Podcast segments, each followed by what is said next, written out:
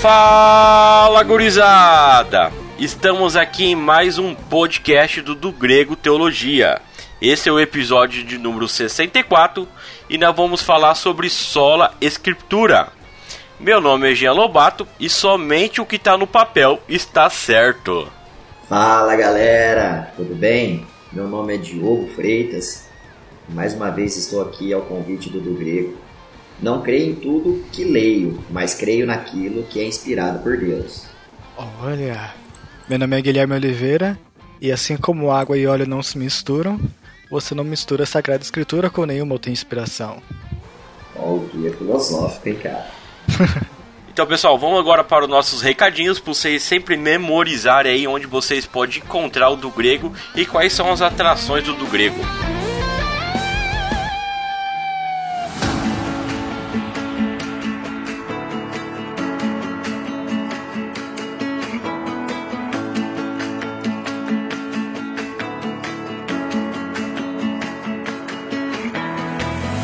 Então, pessoal, mais uma vez nós estamos trazendo aqui um podcast para graça de Deus e vocês podem nos escutar em qualquer plataforma de streaming das principais, Deezer, é, Amazon, Spotify. Você é livre para escolher onde nos escutar, pela graça de Deus. Nós também temos nosso canal no YouTube, onde nós lançamos, além dos podcasts, lançamos vídeos respondendo perguntas que vocês fazem, analisando letras de músicas, analisando livros teológicos, fazendo análises da cultura, tanto no DG Pop quanto no DG Pan.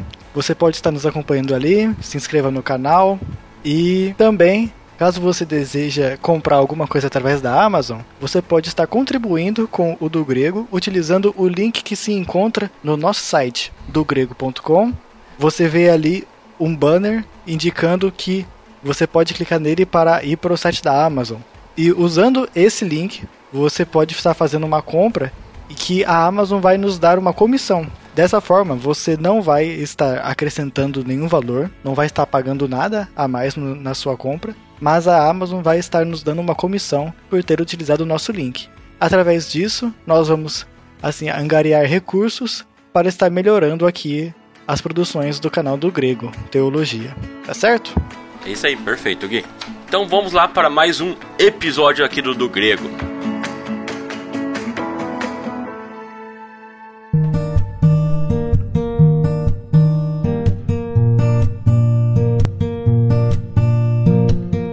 Hoje nós vamos falar um pouco sobre o sola escritura, somente a escritura, né? Faz parte dos cinco solos da Reforma Protestante, né? Que é o sola gratia, sola fide, sola Cristo, sola escritura que nós vamos falar hoje e o sola deu glória. É, para quem não sabe, sola significa somente, né? E no decorrer desses meses vocês vão a cada mês aprender um pouquinho mais sobre os cinco solas. Mês passado o Rafael e Claudione falaram sobre o Sola Fide. Hoje nós vamos falar aqui sobre os Core Escrituras. Então fica ligado aí nos próximos três meses seguintes que nós vamos acabar falando por completo sobre os cinco solas e aprender um pouquinho mais sobre isso. Uma das grandes princípios da reforma protestante, é o solo escritura, né? somente a escritura, é a ideia que a Bíblia é nossa única regra de fé e prática como cristão. Ele surgiu na contraposição da doutrina católica romana, segundo a qual a nossa fé é depositada tanto na escritura quanto no magistério da igreja e suas interpretações oficiais sobre a palavra de Deus. Para os reformadores, segundo Alistair McGrath, Deus é capaz de se comunicar com os seres humanos através da linguagem humana humana, e essa é uma afirmação fundamental para o cristianismo. Podemos afirmar que na revelação de Deus adaptada a si mesmos às capacidades da mente e do coração humana, ou de outras palavras, Deus transpôs o profundo abismo que há entre ele, como Criador, e a humanidade, com a sua criação, para alcançar o nível de nossas capacidades. Portanto, a Escritura Sagrada é o único e verdadeiro fundamento da fé cristã. A Igreja é convalidada pela Escritura e não a Escritura pela Igreja. A Escritura deve ser interpretada pela Escritura e não pela tradição ou pelo ensinamento pais da Igreja, os pastores, né, ou os padres, pois eles mesmos nos apontam a Escritura como fonte primária. Assim, a Igreja é fundada na palavra de Deus que vem a nós e por essa razão é o primeiro tema a que nós vamos desenvolver aqui agora. Então, pessoal, vamos aqui para nossa pauta depois de uma pequena introdução aí. Cabe nós perguntar o que a Bíblia diz sobre isso, o testemunho da Escritura. O que, que nós podemos falar né, sobre o que a Bíblia diz sobre dela mesmo ser a nossa única regra de fé e prática? O que nós podemos falar sobre isso, pessoal? Eu estava lendo um livro de Bruce Shelley, não sei se eu pronunciei certo, e no capítulo que ele fala lá sobre o protestantismo, né, que ele fala na verdade, uh, ele até chama o capítulo de Javali selvagem na vinha, né, que é quando Lutero se rebela lá e coloca as 95 teses na, na porta da, da igreja. E ele coloca como quatro perguntas é, que moveram o protestantismo. Eu vou ler as quatro perguntas. Ele fala assim, ó. Como a pessoa é salva? Né? Foram quatro perguntas que moveram o protestantismo. Onde reside a autoridade religiosa? O que é a igreja? Qual a essência da vida cristã? É, pensando nessas quatro perguntas, eu vejo que duas delas, né, a pergunta 2, onde reside a autoridade religiosa, e qual a essência da vida cristã, elas fundamentam bastante a gente a voltar né, para a Bíblia, para entender o que a Bíblia nos diz, nos diz sobre isso. Né? Porque quando Lutero estava falando sobre a, as 95 teses, ele estava falando da justificação pela fé. Foi o que ele leu lá em Romanos, né? que ele estava tentando a entender a justificação pela fé. Eu estava tentando explicar melhor a justificação pela fé e não pelas obras, como a gente tinha na época da Igreja Católica Romana. E só que quando ele fala da justificação pela fé, ele se baseia na Bíblia, né? Na dieta de Ormes, quando ele foi instado, ele foi perguntado, né, se ele ia se retratar sobre o ataque que ele estava fazendo aos papas, e ele fala que ele tentando justificar a justificação pela fé, ele fala assim, ó, estou constrangido pelas escrituras que já citei e minha consciência está cativa à palavra de Deus. Então eu acredito que nessa parte aqui, por mais que ele estava tentando justificar né, a, a justificação pela fé e não pelas obras, ele se apoia na palavra de Deus. Ele fala que ao ler a palavra de Deus ele ficava constrangido com a situação que ele passava naquele momento. Então a palavra de Deus estava constrangendo ele porque ele acreditava que aquilo que a Igreja Católica Romana estava impondo é, ia contra o que a palavra de Deus estava é, nos ensinando, estava nos revelando. Né? Então eu acho que, por mais que a ideia central inicial não fosse realmente dar todo esse crédito para a palavra de Deus, ele se fundamentou. Acho que a palavra de Deus foi a base, o alicerce para ele conseguir justificar a, as suas teses e não se retratar na dieta de Ormes. Uma observação que eu fiz também, que assim, a Bíblia ela nunca vai conceder autoridade de norma a alguma coisa que não seja ela mesma. Por exemplo, quando Jesus vai citar, ele sempre fala que ele cumpriu a lei e os profetas, que ele veio para cumprir o que estava escrito na lei e nos profetas. Ele nunca fala que veio para cumprir alguma outra coisa que não fosse a vontade de Deus revelada.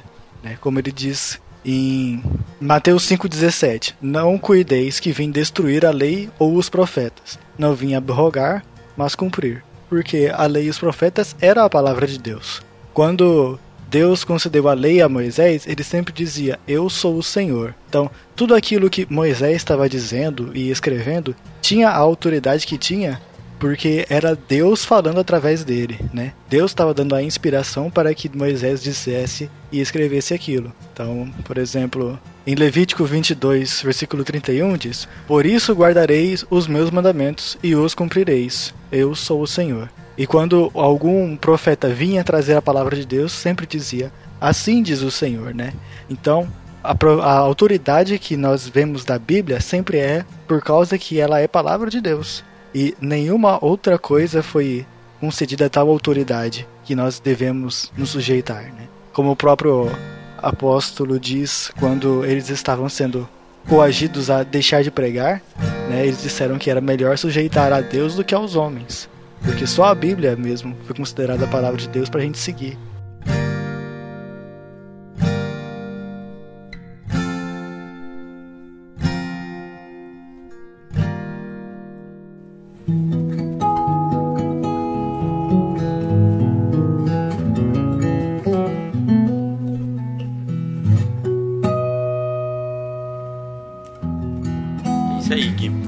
Tá, falou, né, da questão dos dez mandamentos, eu lembro aqui que nós podemos pensar que toda aliança ela cobra um contrato escrito, né? Tudo, tudo que nós vamos fazer existe um, um contrato. E a Bíblia é um contrato né?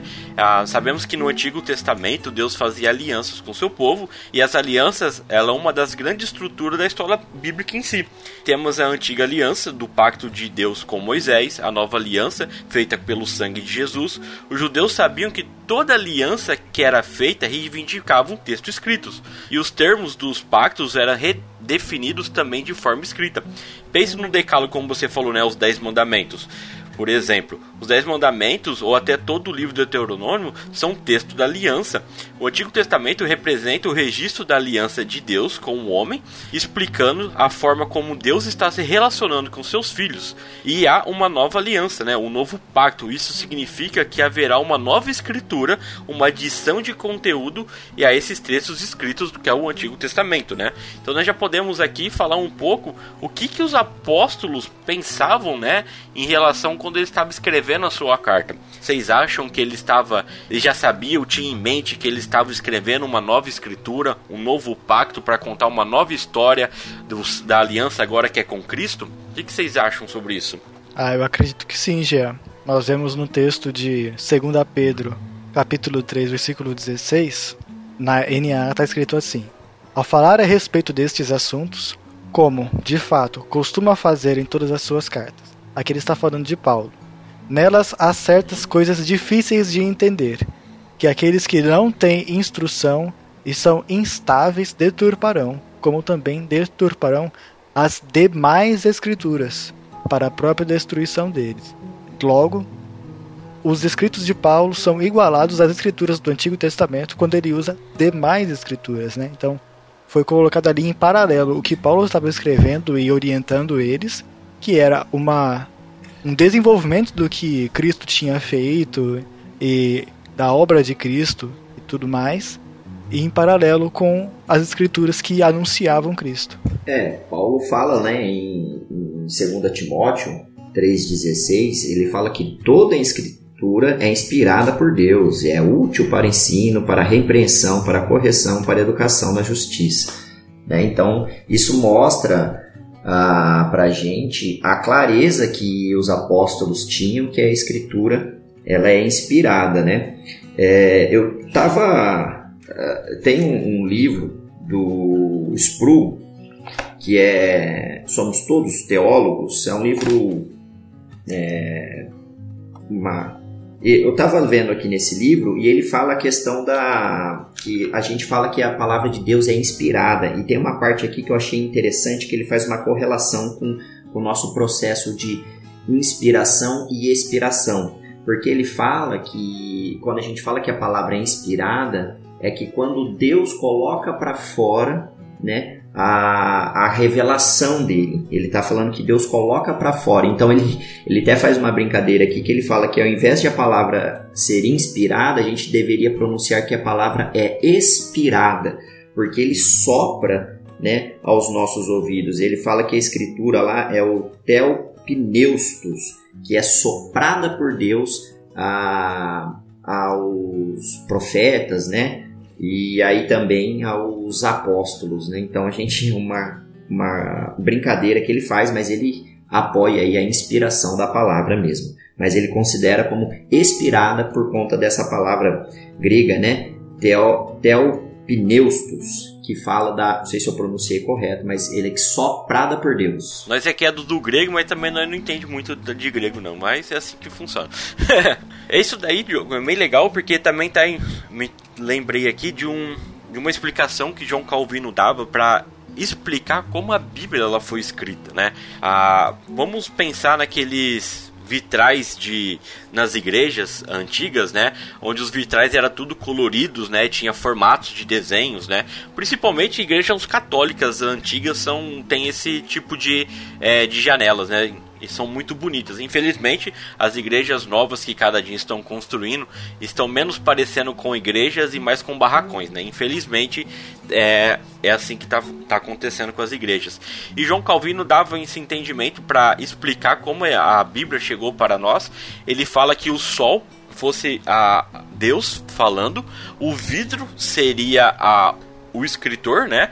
Então o sol passa através do vidro e, esse, e essa, a luz do sol, né? Que nós sabemos que a luz do sol ela não tem cor, né? Nós, por isso até a claridade. E quando essa luz passa pelo vidro, ela toma uma cor. Então por isso que a escritura ela é, é inspirada por Deus, né? É falada por Deus, mas ao mesmo tempo ela também é escrita por um ser humano. Então por isso que a, nós podemos ver que são vários é, exemplos bíblicos, como o Gui falou aqui de 2 Pedro lá, onde é, o, o apóstolo Pedro fala que, as, que o que Paulo escreve é difícil de entender. Por quê? Paulo era um cara mais letrado, era um cara mais estudado, então ele era uma pessoa que tinha um linguajar melhor para poder escrever. Então, cada parte, cada livro da Bíblia que é escrita um autor, ela tem a sua personalidade do autor e mesmo assim ela continua sendo inspiração de Deus, palavra de Deus e a vontade do que Deus passou para esses autores para eles poderem escrever para nós, né?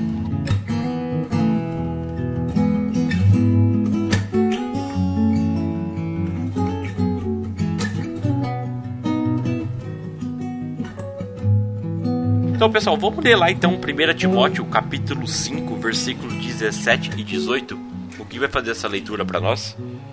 Devem ser considerados merecedores de dobrados honorários os presbíteros que presidem bem, com especialidade os que se afadigam na palavra e no ensino. Pois a Escritura declara: Não amordaças o boi quando pisa o trigo, e ainda o trabalhador é digno de seu salário. Então, pessoal, nós podemos ver aqui que Paulo está argumentando sobre o salário pastoral, né, a dupla honra que os, os ministros deveriam receber, né, como o Gui falou. Mas é legal que da onde será que Paulo tirou isso, né? Então vamos ver aqui como nós podemos ter uma onde Paulo pesquisava e sabia também que existia outras escrituras e ele está utilizando da mesma ideia para poder falar isso. O que eu quero dizer, esse texto ele não está realmente falando só da sola escritura, mas nós podemos mostrar aqui como os autores do Novo Testamento tinham em mente o que os outros autores também estavam falando, né? Como nós acabamos de falar de Pedro, tinha a ideia de que Paulo que era de mais escrituras e vamos ver da onde Paulo tirou essa ideia. Primeiro, Vamos abrir lá em Deuteronômios 25:4. O Gui vai ler aí para nós, por favor. Não atarás a boca ao boi quando debulha. Isso aí. Faz parte lá do que Paulo está falando para Timóteo. E agora o nosso colega Diogo ele vai ler para nós lá Lucas 10:7, por favor. Fiquem na mesma casa, comendo e bebendo do que eles tiverem, porque o trabalhador é digno do seu salário. Não fiquem mudando de casa em casa Olha que legal, né? Tipo, Paulo, quando ele tá falando aqui para Timóteo, né? Falando que, que não amarres a boca do boi quando ele estiver dembrulhando, o trabalhador é digno do seu salário. Ao mesmo tempo que ele tá é, escrevendo um versículo novo, vamos colocar assim, ele tá citando Deuteronômio 25.4 e também Lucas 10.7. Olha como que é interessante para ver como os autores do Novo Testamento, ele tinham essa ideia de que outras pessoas também estavam escrevendo, realmente aquilo era escritura sagrada de Deus, né? É legal também, né, Jean, que Jeremias, né, quando ele, no Antigo Testamento, ele está lá falando contra né, o, os profetas mentirosos, Jeremias 23, no capítulo 13 ele fala assim, ó, entre os profetas de Samaria vi algo repugnante, eles profetizaram por Baal e desviaram Israel, o meu povo. Aí no 14 ele complementa: E entre os profetas de Jerusalém vi algo horrível: eles cometem adultério e vivem uma mentira. Encorajam os que praticam o mal para que nenhum deles se converta de sua impiedade. Para mim são todos como Sodoma, o povo de Jerusalém é como Gomorra. Né, então ele está aqui criticando os falsos profetas, e aí no 18 ele fala assim: ó, Ah, ainda é, Jeremias 23, versículo 18. Mas qual deles esteve no conselho do Senhor para ver ou ouvir a sua palavra? Quem deu atenção e obedeceu a minha palavra? E ele está falando aqui, né? Quem conheceu a palavra, uh, quem estava no conselho do Senhor e obedeceu a sua palavra. Quando a gente vai nos comentários, a gente vê que esse conselho do Senhor aqui a, é a palavra que eles utilizam ali em hebraico é a mesma palavra que está em Amós 3.7. Só que lá em Amós 3.7, ele coloca essa palavra que foi traduzida, traduzida aqui como conselho ah, do Senhor, ele coloca como plano, propósito de Deus. Então, como que é, quem, né, quem são esses falsos profetas que estão falando se não não estavam no conselho, estão, não estão no plano, estão no propósito de Deus, não está de acordo com a minha palavra, ele pergunta. Então, reforçando aí a, a importância né, dessa inspiração divina na Escritura uh, que a gente encontra, né? O próprio Jesus, ele havia já conferido aos apóstolos, agora falando do Novo Testamento, a autoridade de falar e ensinar em seu nome, né? Ao ler lá João 14,16, que fala que o Pai enviará outro consolador para nós, aprendemos que os apóstolos seriam incumbidos do poder de falar pelo Espírito Santo coisa além daquilo que Jesus falava. E está lá em João 14, 26, fala assim: ó, O Consolador, o Espírito Santo, a quem o Pai enviará em meu nome, eles vos ensinará todas as coisas e vos fará lembrar de tudo o que vós tenho dito. E, e ainda mais Ainda tenho muito que vocês dizer, mas não podemos suportá-lo agora. Quando, porém, vier o Espírito da Verdade, ele vos conduzirá a toda a verdade, e não falará de mesmo, mas dirá o que tiver ouvido, a vós anunciar as coisas que há de vir. Está lá em João 16, de 12 a 13. Ainda pensando no Novo Testamento, né? Se nós vermos em Romanos 15, 4, o apóstolo Paulo ele fala assim, ó pois tudo o que no passado foi escrito para o nosso ensino foi escrito a fim de que, pela paciência e pela consolação das Escrituras, tenhamos esperança. Né? Então ele está se referindo a tudo que foi escrito no passado, ele está se referindo ao Antigo Testamento, né? E esse Antigo Testamento ele foi escrito então a, a fim do ensino, né? Para que nós estejamos paciência e consolação né, reforçando aí a, o elo da, da divindade da palavra de Deus, desde o Antigo como no Novo Testamento. E também é interessante pontuar ah, mas no, os apóstolos não, não diziam assim do Senhor, né, como os profetas de antigamente.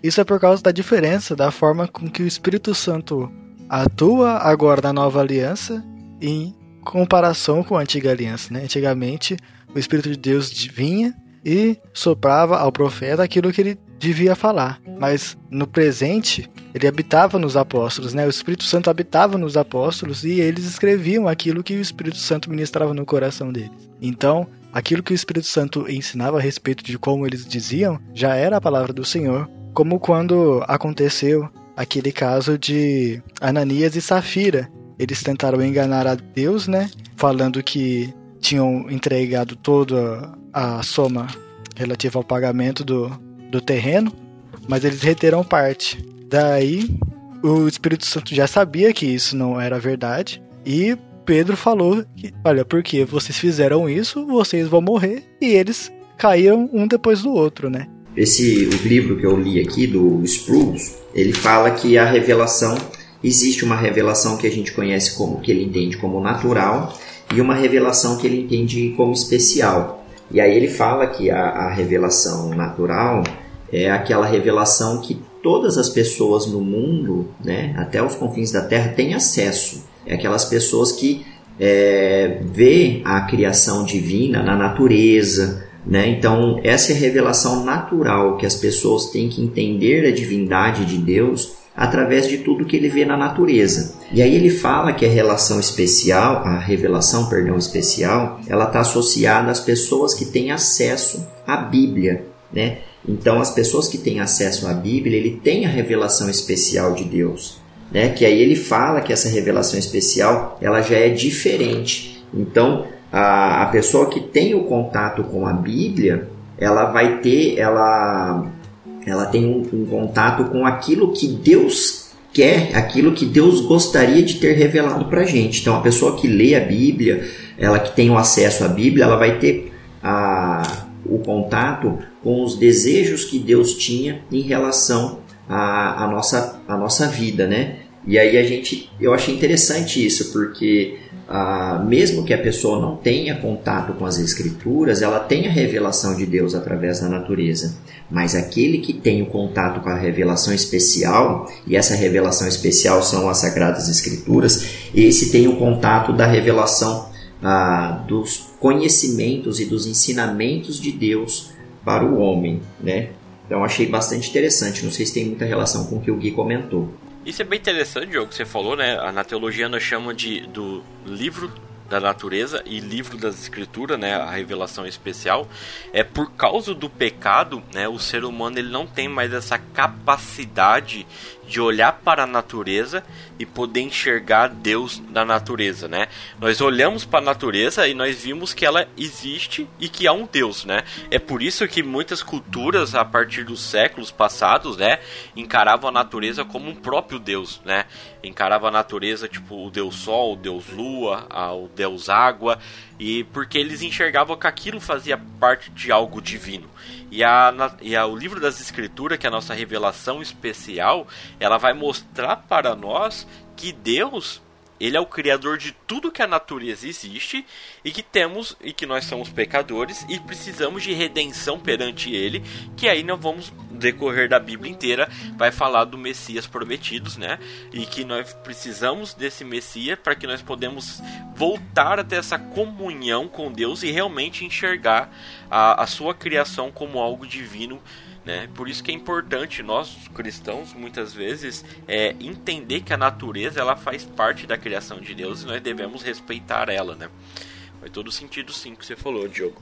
Eu até tava procurando aqui, pessoal, para falar para vocês uma curiosidade. Lá em 2 Timóteo 3,16, em que Paulo declara que toda escritura definitivamente é inspirada e proveitosa para ensinar, para reguardir, para corrigir, para instruir em justiça, a palavra grega que foi traduzida para nós como divinamente inspirada, que é a palavra grega iopeneustoph teopeneustos, que tem um sentido de inspirada por Deus, essa palavra grega, ela não é usada em nenhuma outra parte da Bíblia e nunca foi achada em nenhuma literatura grega escrita antes desse texto.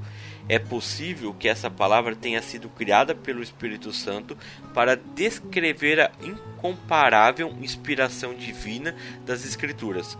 Literalmente significa dada pelo Espírito de Deus, o que enfatiza que o produto final é Deus falando diretamente à humanidade. Né?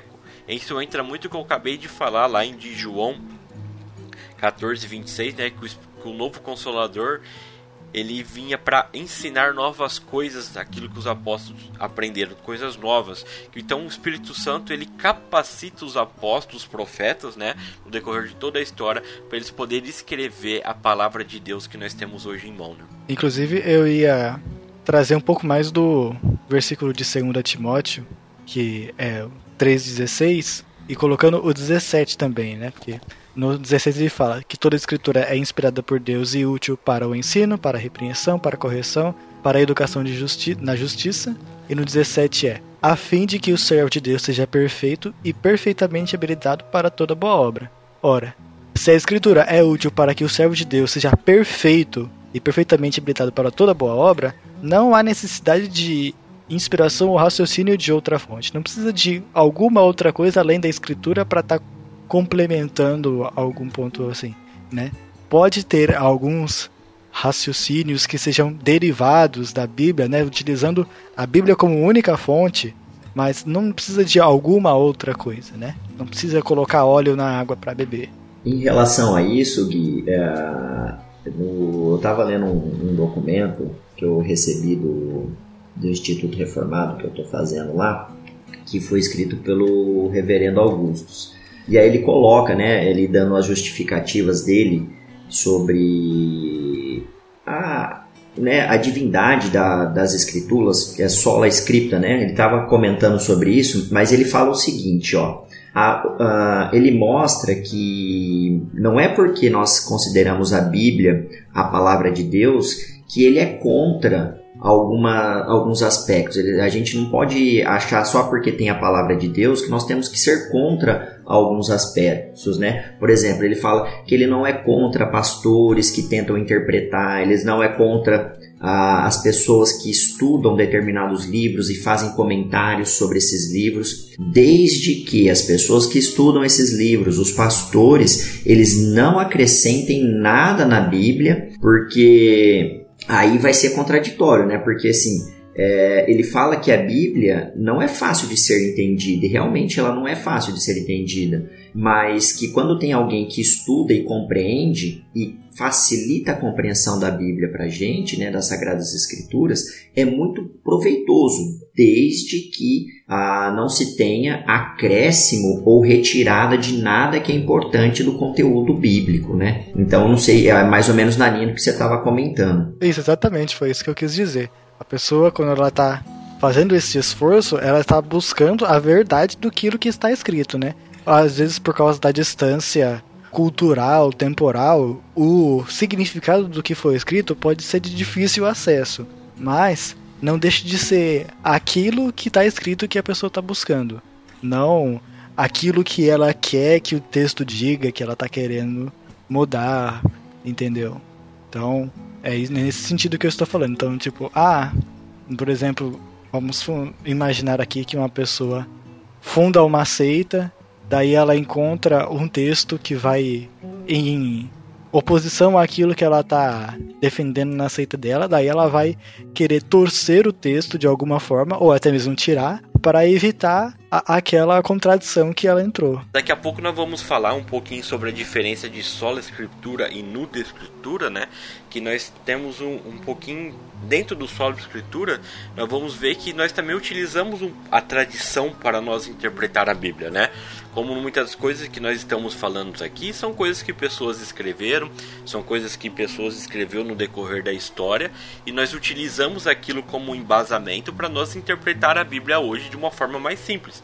Mas nós temos que entender, né, que a Bíblia é o suficiente para si mesmo. Nós não podemos colocar nada é, de comparação com a Bíblia. Ela não tem um, o peso dela é único, não tem nada que se equivale ao, a Bíblia em peso. Como a Igreja Católica acredita que o magistrado, a Igreja, a tradição, ela tem o mesmo peso do que a própria Bíblia. Isso é errado, né? Porque a Bíblia já é o suficiente para tudo, como nós você acabou de ler lá em 2 Timóteo. Né? É só complementando aqui, ó. O que o reverendo Augustus ele fala, né? É, primeiro ele fala aqui, ó, sola escrituras, né? É, eles estão dizendo fundamentalmente que a palavra de Deus falou através dos séculos, através de pessoas que ele escolheu e inspirou, na qual ele se revelou e revelou sua vontade para o seu povo, se encontra agora somente nas Escrituras e, e em nenhum outro lugar. Aí depois ele fala. Em outras palavras, os pronunciamentos dos concílios e líderes religiosos e opiniões de teólogos elas podem ser úteis na compreensão das escrituras e das origens do, do cristianismo, bem como das nas aplicações de seus princípios às questões de nossos dias, quando não contradizem, aqui é importante, quando não contradizem as escrituras. Contudo, nenhum deles é baseado, nenhum deles é a base e o fundamento para a minha fé e as minhas práticas, né? Então ele fala, né, que a, a escritura ela foi inspirada por Deus, mas que ele não é contra os estudiosos, né? nem os concílios e nem os líderes religiosos. E aí ele faz, ele cita Jeremias aqui de novo, falando né, de 23, 9 a 40, ele resume falando que assim, a, os profetas da época, né, a, que tivessem, so, ele coloca assim, ó, meros sonhos e ilusões de profetas que não têm o Espírito de Deus. Então ele fala que os falsos profetas da época que não eram inspirados por Deus, eles falam que as pessoas que tinham isso, uh, tivessem esses falsos profetas, eram meros sonhos e ilusões é, e não tem o Espírito de Deus. Só para complementar, e não sei se ficou muito redundante, mas eu achei interessante essa parte.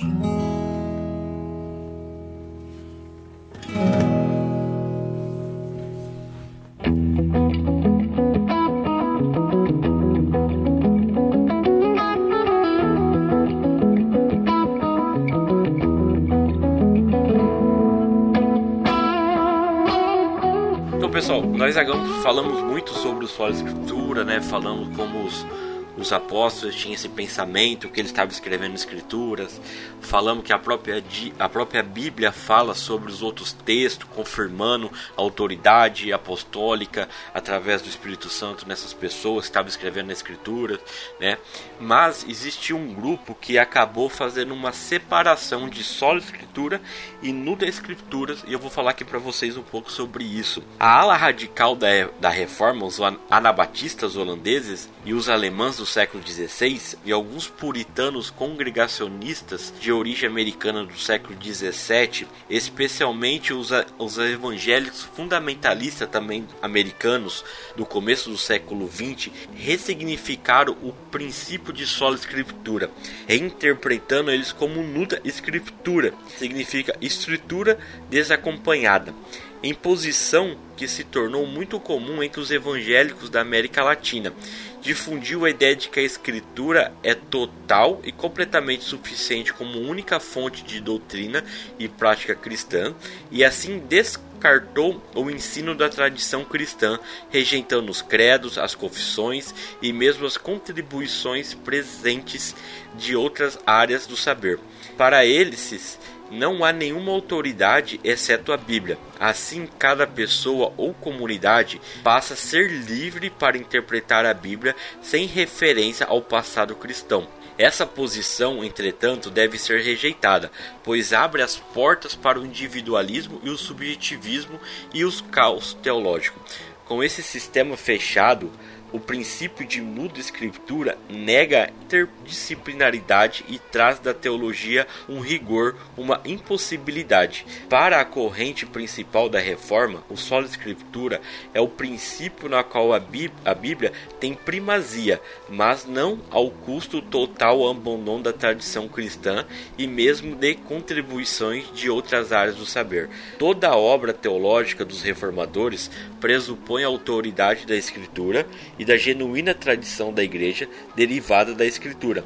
O que a noção de sola Escritura afirma que é que quando houver desarmonia entre a Bíblia e a tradição, a Bíblia tem prioridade. A prioridade da Escritura sobre a tradição fundamentada nas próprias palavras de Jesus Cristo, lá em Marcos, no capítulo 7, de 1 a 9. Quando nosso Senhor ele estabelece uma diferença entre a palavra de Deus e a tradição, afirmando o princípio de só Escritura. Jesus replicou aos líderes religiosos, citando o profeta Isaías 29:13, deixando claro que a tradição dos homens tem origem humana e nunca pode revestir-se da mesma autoridade que a palavra de Deus, pois o mandamento veio do Santo Deus e é portanto infalível, mas a tradição, a tradição da interpretação originou-se de homens pecadores, sendo portanto falível. Ou seja, a tradição tem o papel de confirmação, iluminação e apoio, mas mas não podemos aceitar inovações doutrinárias quando essas não podem ser encontradas na palavra de Deus ou contradizem o que é revelado na Escritura. A Escritura é a nossa única regra infalível de fé e prática e a única fonte e norma de autoridade e autoridade final para julgar as doutrinas e as práticas cristãs, mas não é um único recurso do nosso cristão. Isso é bem interessante, pessoal, para nós entender bem é, a diferença é essa. Quando nós utilizamos o nudo escritura falando que a Bíblia ela não pode ter nenhum apoio complementar para interpretar, aquilo que o Diogo falou, né, que o Augusto Nicodemos não acha errado que nós temos comentários bíblicos, pessoas falando sobre a Bíblia, né? Por quê? Se nós arrancar todo o nosso material teológico que for escrito no decorrer desses dois, esses 20 séculos, né, de, de existência da igreja, desde dos apóstolos escrever as escrituras até chegar hoje no, no ano de 2022, né? Teve vários credos, várias confissões e tudo isso nos ajuda a nós entender a Bíblia melhor. E, é, e, é, e o errado do pessoal que tem essa interpretação do nudo da escritura, porque você está livre para interpretar a Bíblia como você quiser. Então nós podemos cair nos mesmos erros teológicos que a igreja já resolveu através das confissões, né? Que dá um exemplo que Jesus ele é tanto homem e Deus ao mesmo tempo, sobre a Trindade, sobre que Deus, Espírito Santo e Jesus é Deus ao mesmo tempo. Então, se nós abandonar a tradição, tudo aquilo que já foi desenvolvido pela igreja, nós podemos cair nos mesmos erros teológicos do que as pessoas caíram lá nos primeiros séculos. Né? Interessante, né? Na, na tentativa de enxergar somente a palavra, a pessoa pode enxergar incorretamente a palavra.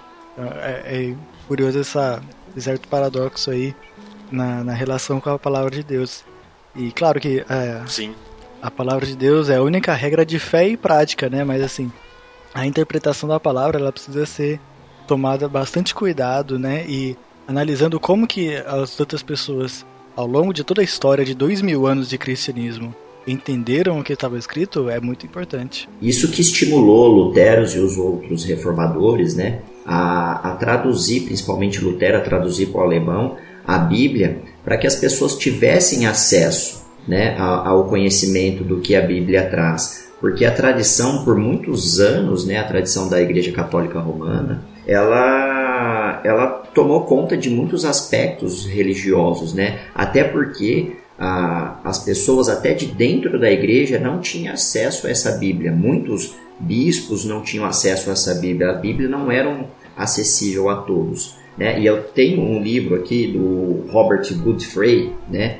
Ah, que é da Sola Escritura e Sola Deu Glória, que ele traz aqui algumas tradições é, da Igreja Católica Romana que contradiz a própria Bíblia. Ele coloca aqui, ó, a Bíblia ensina que todos pecaram, exceto Jesus. Mas aí a tradição fala, mas a tradição afirma que Maria, mãe de Jesus, era sem pecado. Aí ele coloca aqui, ó, deixa eu ter, ele, coloca vários, eu não vou ler vários porque senão ele coloca, uh, uh, deixa eu só ver aqui, ó. Aí ele coloca aqui, ó, a Bíblia ensina que não devemos nos inclinar diante de imagem ou estátuas, mas a tradição defende a ideia de que, de que devemos nos curvar diante delas. Né? Então, assim, aqui, na verdade, ele traz pelo menos oito ou nove é, contradições que a própria tradição religiosa né, da Igreja Católica Romana era contra a Bíblia, né? ela, era, ela era contrária ao que a Bíblia ensinava. Isso foi o que motivou Lutero e posteriormente outros a estudiosos a traduzir as Bíblias para as línguas, né, para tornar acessível esse conhecimento. É isso mesmo, Diogo, porque a Igreja Católica na época da Reforma, né, elas acreditavam em certas coisas e colocavam como autoridade dentro da Bíblia, falando que aquilo fazia parte e não tinha nenhum respaldo bíblico e nunca foi falada por Deus, né? E a, a Igreja Católica ela tem um entendimento de que o que o Papa fala é uma autoridade. Então, se um papa inventar algo novo e falar é isso, isso que tem que acontecer, eles vão acreditar porque eles falam que ou a igreja, o magistrado, ele tem a mesma autoridade do que a Bíblia. Então, tipo assim, isso é errado. A Bíblia, ela é a única que tem autoridade. As coisas têm que partir da Bíblia, os ensinamentos têm que partir da Bíblia. E nós não, não temos outro peso de medida para nós falar o que é certo ou errado ou inventar algo, né? Como você que falou do exemplo que Maria nunca pecou, nós pode falar sobre as indulgências, sobre o purgatório, são coisas que foram criadas diante da tradição e não tem respaldo bíblico nenhum para isso, né?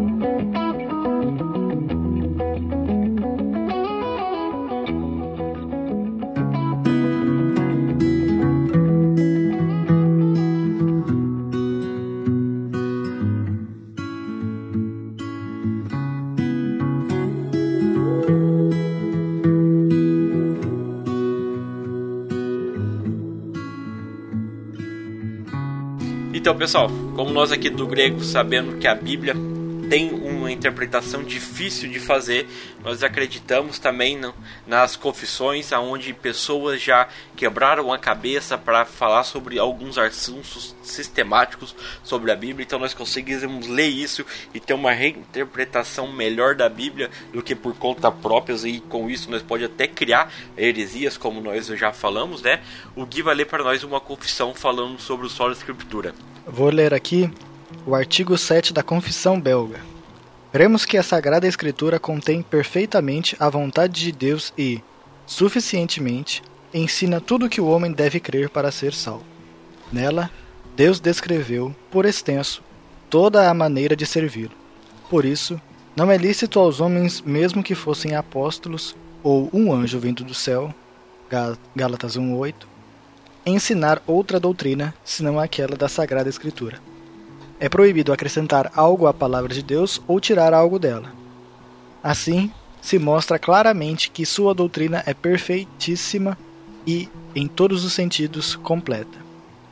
Não se pode igualar escritos de homens às escrituras divinas, por mais santos que tenham sido os autores.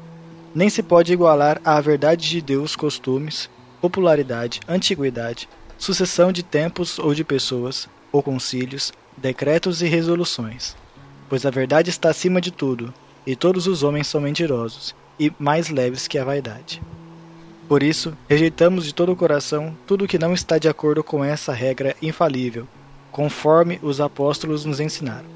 Provai os espíritos se procedem de Deus. Se alguém vem ter convosco e não traz essa, esta doutrina, não o recebais em casa. Por isso que é importante quando vocês, pessoal, for estudar algum livro, uma teologia sistemática, uma teologia bíblica, e o autor só cita o versículo, procura na Bíblia para ver se aquele versículo faz sentido do que ele está falando, ver se realmente a interpretação que ele está fazendo do versículo é ela é verdadeira, porque a única regra de fé e prática é a Bíblia.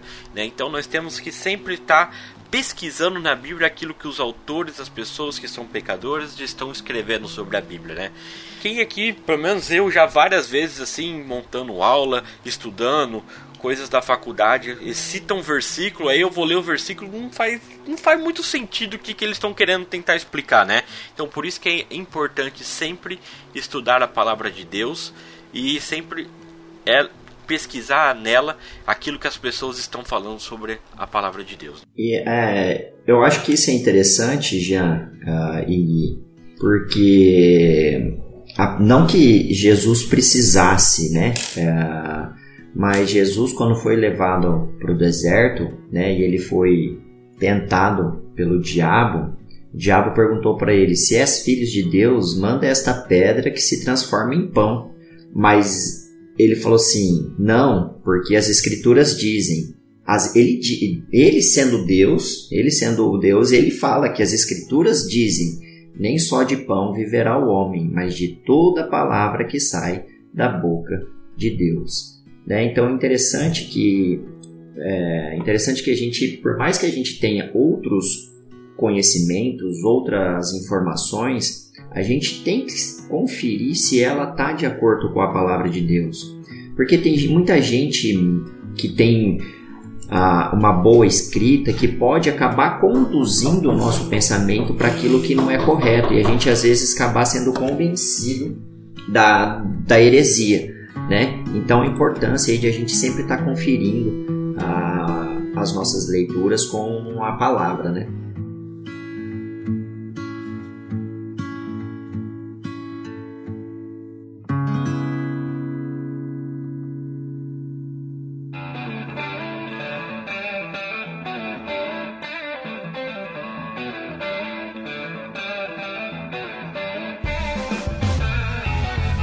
Compartilhe esse episódio com seus amigos, se inscreve no nosso canal lá no YouTube, siga nós no Instagram. Então ajude a divulgar o do grego para que nós possamos a cada vez mais levar a palavra de Deus para as pessoas, para elas entender melhor um pouco mais de teologia e ver que teologia não é algo complexo. Eu vou ficando por aqui, meu nome é Jean Lobato. Só a escritura sagrada é nossa regra de fé e prática. Meu nome é Guilherme Oliveira e a escritura é o único solo onde a graça salvadora brota em nossos corações. O meu nome é Diogo Freitas. Eu sou grato a Deus pelo convívio com o pessoal do, do Grego e pela confiança aí por mais um convite, né? E que nós possamos cada dia mais nos focar na palavra de Deus, porque ela é a a voz de Deus. Se você quer ouvir a voz de Deus, leia a Bíblia em voz alta. Valeu, pessoal. Obrigado. Abraço. Deus abençoe. Até mais, pessoal. Tchau, tchau.